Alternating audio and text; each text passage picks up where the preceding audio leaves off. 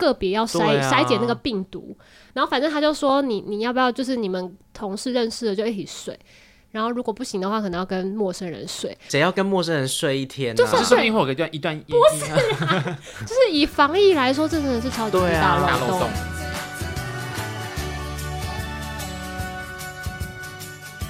欢迎收听今天的娱乐扭蛋机。Yeah 好，今天呢是隐藏集数。对，因为每次录隐藏集数，我都觉得好放松哦。对啊，就是有时候等一下，你的意思是录平常的集数的时候就很惊？不是，是因为如果有影像在拍的时候，其实你就是还是会有一点点比较惊的一点点感觉。你就会怕自己很丑啊。还是下次就改成隐藏式摄影机？那还是播出去还是很超假的。对啊，哎，但是先赶快先破题跟大家讲今天要聊什么东西啦。我们今天要聊，期待这集耶。今天要跟大家聊的是隔离生活。虽然其实现在已经算是进入到台湾，现在进入到是后疫情时时代的感觉，因为其实现在疫情在台湾算是比较稳定一点点。嗯，但是其实还是会有很多人因为工作需要需要那个。要到处飞啊，然后有遇到隔离的状况，但是因为其实像我们这些平凡人，其实因为大部分都还是在台湾，没有什么样子会需要飞出去的。对。但是我们今天身旁就是我们的那个扭蛋机的小组的其中一员吕吕宁，他就刚好有经历了过这段生活，所以我们特别就把他。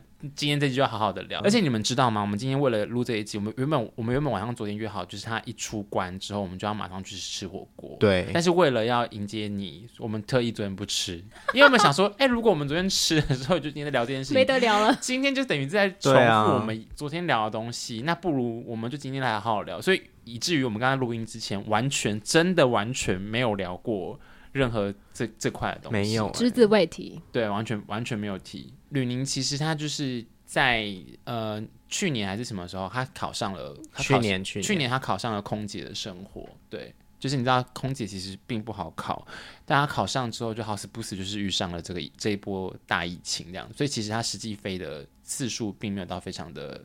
多很快就是他开始停班，停了很长很长一段时间，他就留在台湾这样子。但是因为后来就是最近，因为你们不要在这里拍照好不好？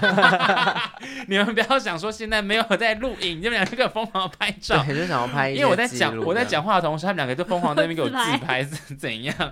好，就是因为那时候，因为他因为一些工作证件需求关系，所以他。还是得要去香港一趟这样子，所以他就开始了有过这段隔离的的生活。就其实我已经隔离了三次了，哦、就是我总共我在这个大半年的期间，我就是浪费了我的人生十四加十四再加十四。就是度过了这样的生活，这样子。然后我在台湾隔离两次，然后在香港隔离了一次。之前我们公司跟其他航空公司不太一样，是我们没有真的所谓真正的无薪假，嗯，就是我们没有完完全全的放假。所以我其实是每个月还是要等待班表，然后看那个班表出来有没有状况。那我还是每个月都有可能有班要上。就其实先不管这个疫情好了啦，就是反正大家应该都很清楚，这个工作就是每个月就是一般俗称都会说开奖嘛，就是看班表怎么样就决定你下个月的命运。就是空服员本身，除非你自己先压了年假，嗯，基本上你是不知道你下个月的行程是什么的，通通都是以班表来决定你的未来这样子。所以你们都会讲说是开奖。对，大家都会这样讲，就说哎几号开奖这样子，嗯。然后像有些航空公司可以换班，那他们就会积极的要去把自己，可能你拿到什么班，你想要换哪天的休假，或是你想要飞哪里，然后去换这样子。嗯。然后因为现在这个疫情的状况，我们公司刚刚小一哥有说，就是我是呃，因为我以前在我出社会第一份工作，我先也是空服员，就是在另外一间外商工作，然后飞了两年之后，我又回来。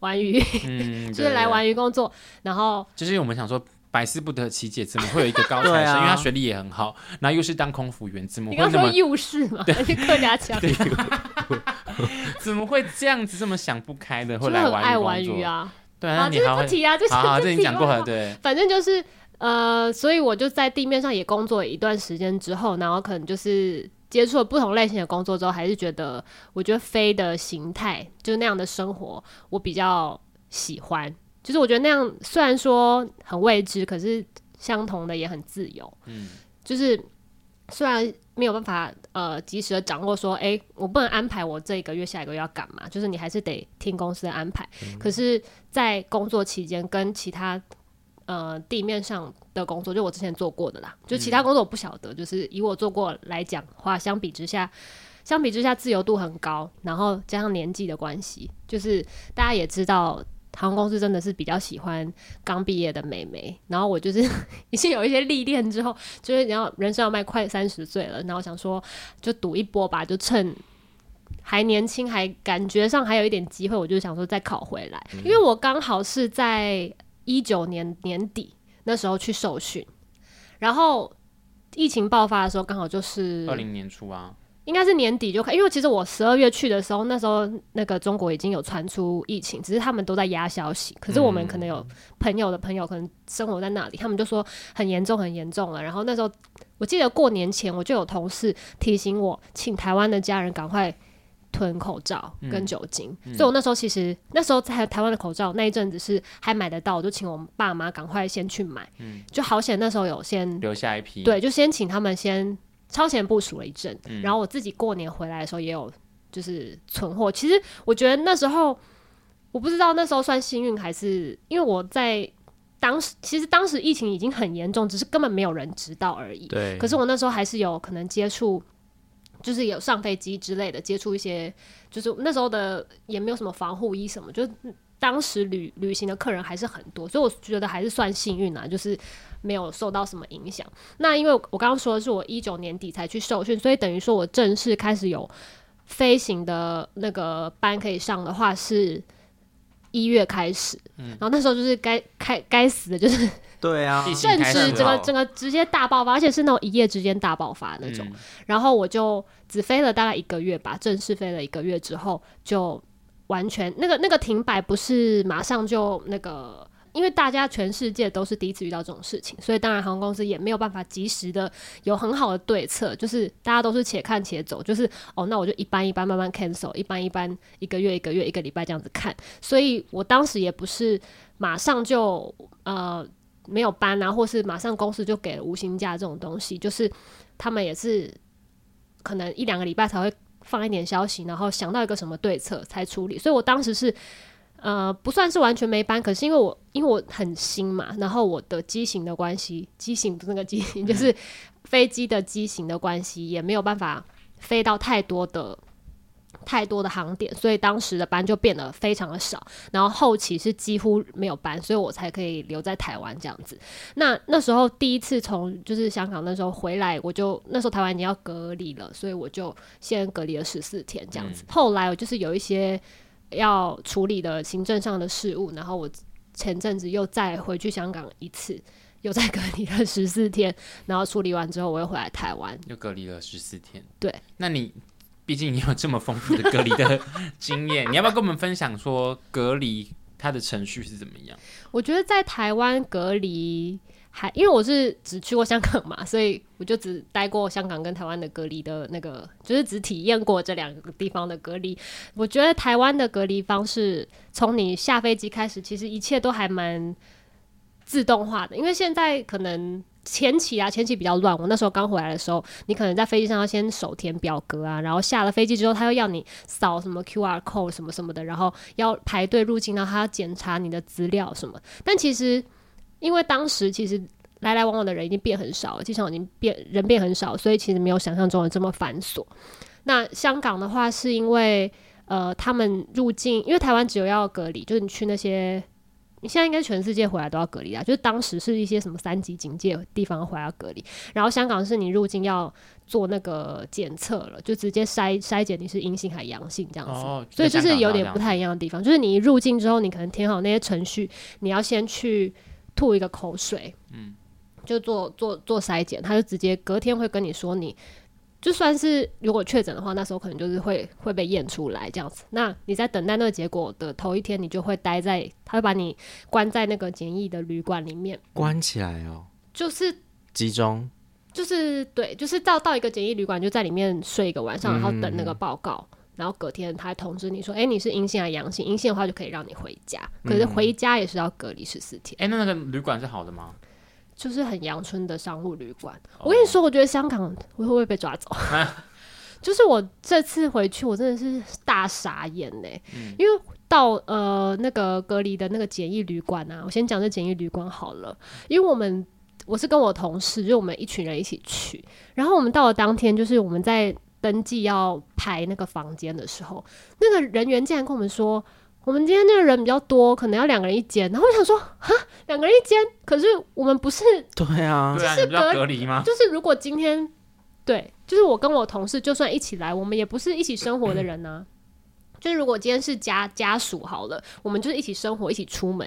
你说真的房间不够，然后勉强然后一起睡，可是其实这样也是不行的，因为你本来就是个别要筛筛检那个病毒，然后反正他就说你你要不要就是你们同事认识的就一起睡。然后如果不行的话，可能要跟陌生人睡。啊，我们整个我们整个大傻眼，不是睡一天啦，就是那天等待那个结果。可是这一切超不合理，你不觉得吗？不行，谁要跟陌生人睡一天？就是睡一会儿，一段一段。不是，就是以防疫来说，这真的是超级大漏洞。因为今天你就是你根本不知道你现在检疫的结果是如何，然后你跟你的同事，就像我刚刚说，不是同同一个生活在一起的人，你怎么知道他怎么样？这样对呀。就是超级不合理的，就算认识手腕就是怎么可以？对，如果刚好真的有人是检测出来是阳性，那是不是就透过因为那一晚对啊传染了？啊、那传染就会再传出去，传出去。就是我觉得这这是一件蛮让我傻眼的事情，但好像也无从申诉啦。就是嗯，就这样。嗯，对。然后因为香港呃，他们是。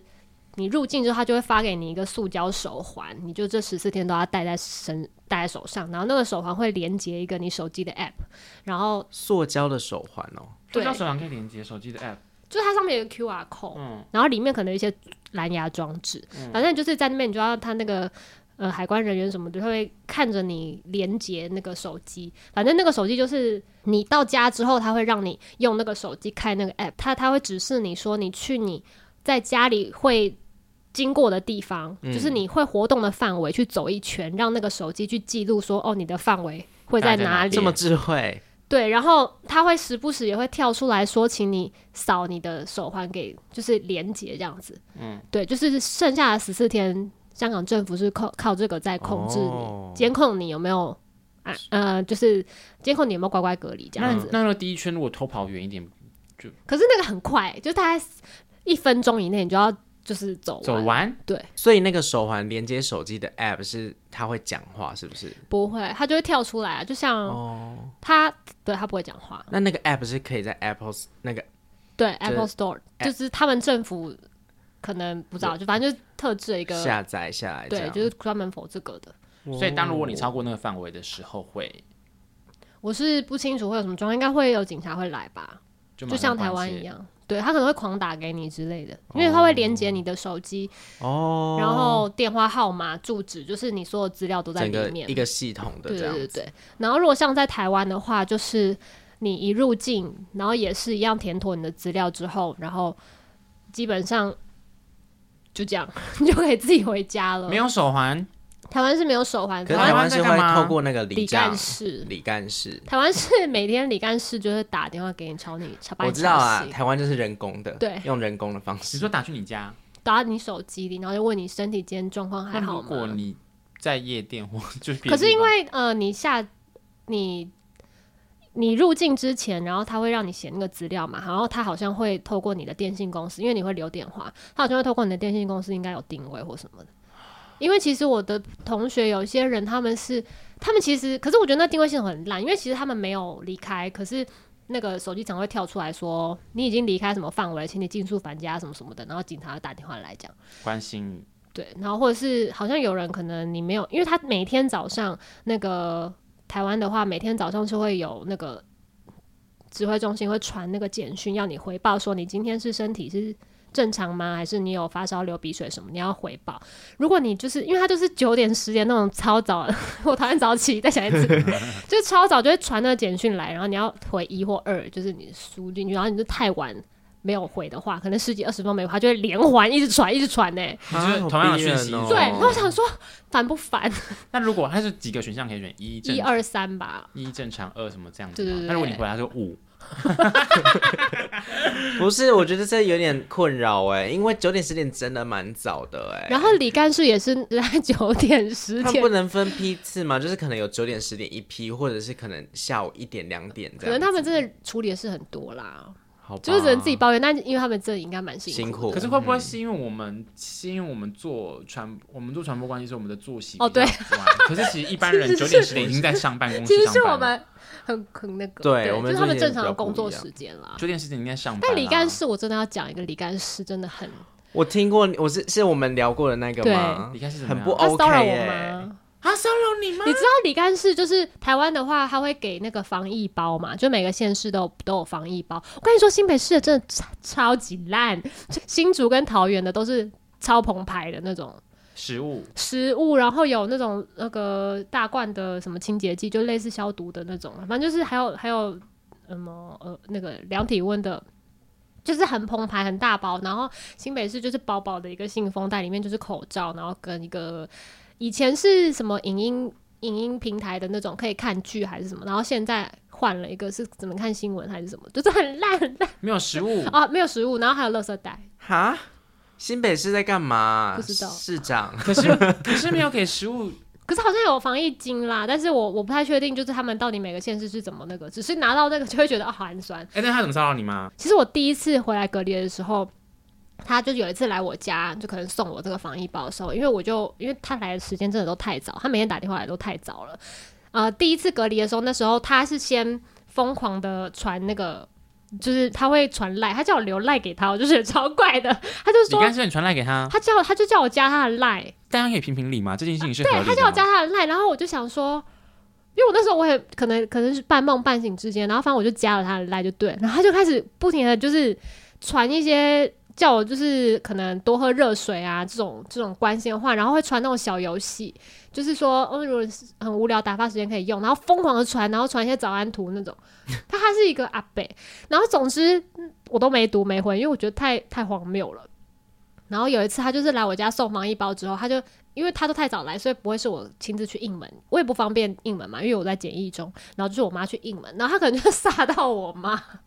他从那天之后就再也不打我手机了，他每天都打电话到我家里，就是他应该要打电话手机跟我本人确认我在家嘛，然后问我的状况，这是他的工作。可是从他见到我妈那天开始，他就打电话到我家里。然后就只透过我妈说，哎、欸，那吕宁在家吗？哦，那他身体还好吗？然后就跟我妈聊天，然后还跟我妈说，嗯、啊，那你只有一个小孩吗？就是开始跟他乱聊天，然后我妈就觉得很很傻眼。他不是应该要打电话给很多人？我不知道，我就觉得很荒谬。然后后来我妈真的不堪其扰，就之后叫我爸接电话，就是就是差不多那时间没有，当然没有啊，不是因为、哦、因为如果他有跟你爸聊的话，就他是一个热心的人，对他就是很热情。而且我跟你说，他应该。就是跟我爸年纪差不多大的那种中年，甚至可能比我爸还大。他竟然叫我爸伯父、欸，哎，啊！我爸超傻眼。我爸电话接到，就是人家说伯父，他说：“你以为你是瘦子啊？你叫人家伯父，就是就是傻眼呢、欸。”还是他真的是瘦子？他应该说什么哦，吕先生或什么之类的。对啊。我真的，我那时候就觉得这李干事太荒谬，然后所以我第二次隔离的时候，我就是非常的挣扎，因为又是同一个李干事。那他有他有认出你来吗？他有说，哎、欸，你是不是之前回来隔离过什么什么的？然后我就哦很敷衍他这样子。嗯，那就他就没有再继续。他就是这次就是他也有打我家里，但是就是也会打我手机，但他还是会打我家里电话。那他有在持续传一些早安贴图？好像没有，因为我之后就是没有读他了，哦、就是已经没有读他了，然后可能觉得我封锁他之类的。嗯、哼哼好了，因为如果是传加赖的话，我觉得我先收回刚刚的反应的情绪，因为有可能现在大家用赖比较方便，嗯，所以可能还是用赖关系。但其实他每天早上打一通电话就好了，就是你知道公事公办啊，就是工作的，就是有可能他 U B 一个做法，就是你可能电话找不到你，哦、有个赖可以联络你或干嘛，maybe 啦，嗯，帮他先讲个话。我刚刚只是想到一个很歪的事情，嗯、要讲吗？什么？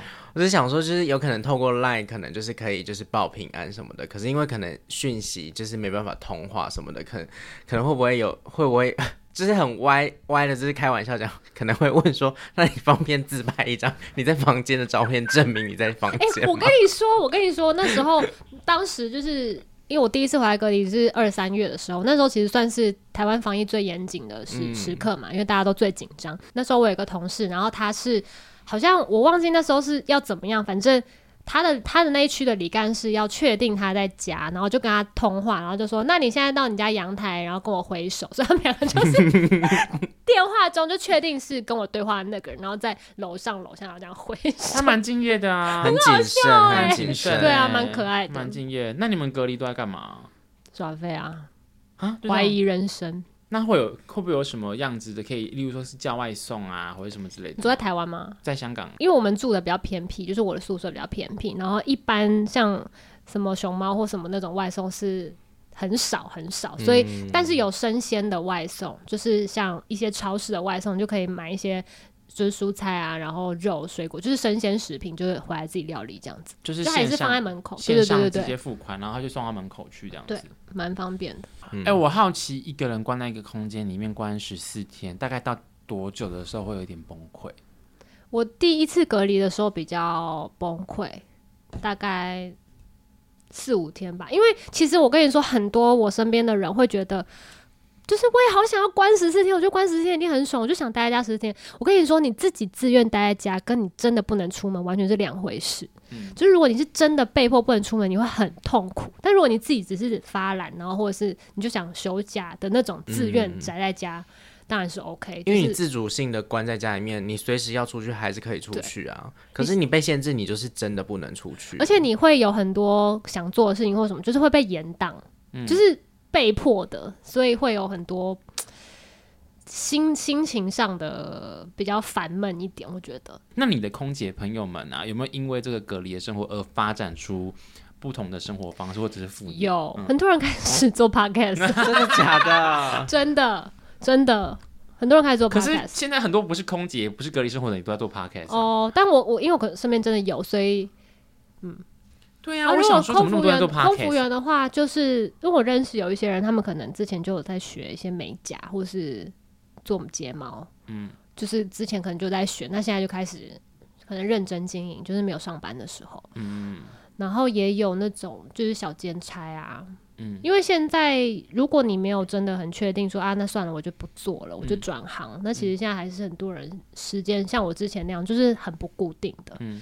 其实工作也蛮难找的、啊，我觉得，除非你自己可能哦，有些人开始拍片啊，嗯、就是经营 YouTube。YouTube，所以现在开始他们经营自己这样子。对啊。你们有你们有讨论过接下来该怎么办吗？没有。因为现在应该有很多空姐跟你们一样的心情吧？嗯嗯。对。要讲这个我会哭啊？为什么？因为前两天就是有一个新闻出来，就是我们公司准备大裁员。嗯嗯。对。嗯，那裁员就是可怜，就是我们这些菜鸟。嗯嗯嗯，所以我刚刚才会就是觉得很很，就是我我我，因为我不是刚毕业的人，然后老实说，这这份工作也不是说像就是我的梦想或什么啦，因为就是之前也体验过，所以不像是因为我有很多同学是刚毕业的妹妹，我就觉得他们就比较心疼，他们会觉得说，可能这是真的他们的梦想，然后终于达成了，就是。你知道那种感觉，就是很像你被捧上天之后，然后突然手放开就摔到谷底那种感觉，嗯、就是真的一夕之间就要没有。可是对我来说，我另一个难过的点是，我好不容易觉觉得我找到就是我未来想要的生活模式，然后我已经有可能想象说要怎么过之后的生活，开始要觉得好像要变好，因为我一一八年、一九年的时候就是蛮惨的。嗯，就其实我啊，讲讲就大哭有没有？就是会觉得说好不容易想要就是有一个方向，啊、然后就一瞬间就都没了。就是真的，因为因为其实因为吕宁就是是我们身边也是蛮亲密的朋友，所以其实看他就是好不容易他抓到一个就是方向，决定要就是往这个方向好好的去前进，可是又刚好就是很不巧的遇到这个就是。疫情的时期，其实是真的蛮辛苦的，对，因为你想想看，你你一直都没办法预知得到、预期得到你到底下个礼拜、下个月的生活是怎么，嗯、做什么都不是，对对，你要去改转行吗？还是你要现在中中断吗？还是干嘛？你完全都不知道，对，然后而且收入上也会是一个一大的那个考验，这样子、嗯嗯。而且我觉得台湾现在，因为台湾的状况真的比其他国家好。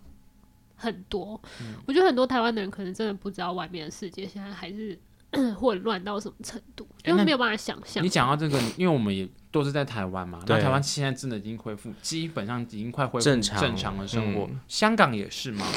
呃，前一阵子香港的状况还蛮差，就是在台湾都还就是那时候还在零确诊的时候，他们有一连哇连续可能快不知道几天都是破百例这样子，嗯，然后 前一阵子还刚在紧缩那个限聚令，就原本有放宽说可能可能什么几个人几个人不是就限制说几个人群聚嘛，可以可以放宽，后来又又又限制更多这样子。之前比较严重的那一段时间，可能就是我前一两个月吧，也是就是晚晚晚上几点过后哪里都什么店可能就不能开，或是什么店是不能内用那种，类似宵禁的那种感觉。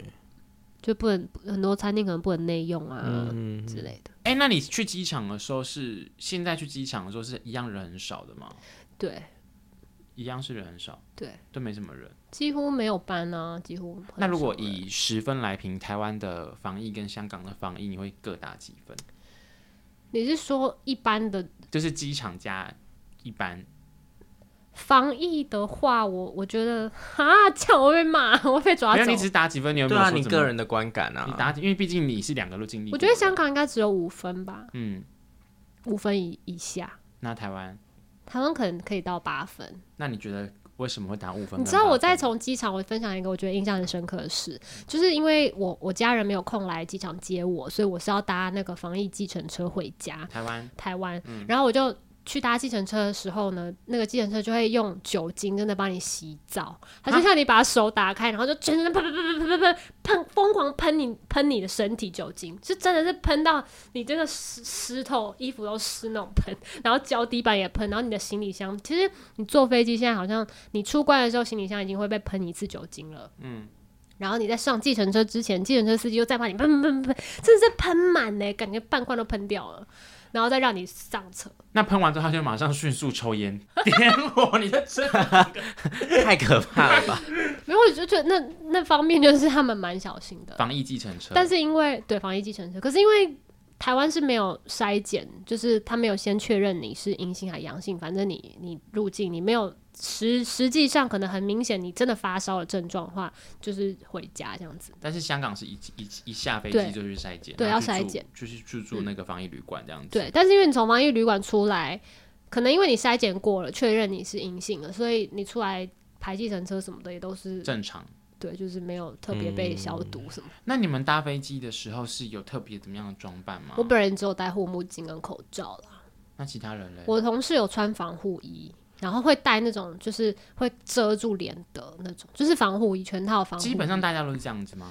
嗯，会有人，但不会是大部分诶、欸。嗯，就是会看到，但不会是大多数。那空服员嘞？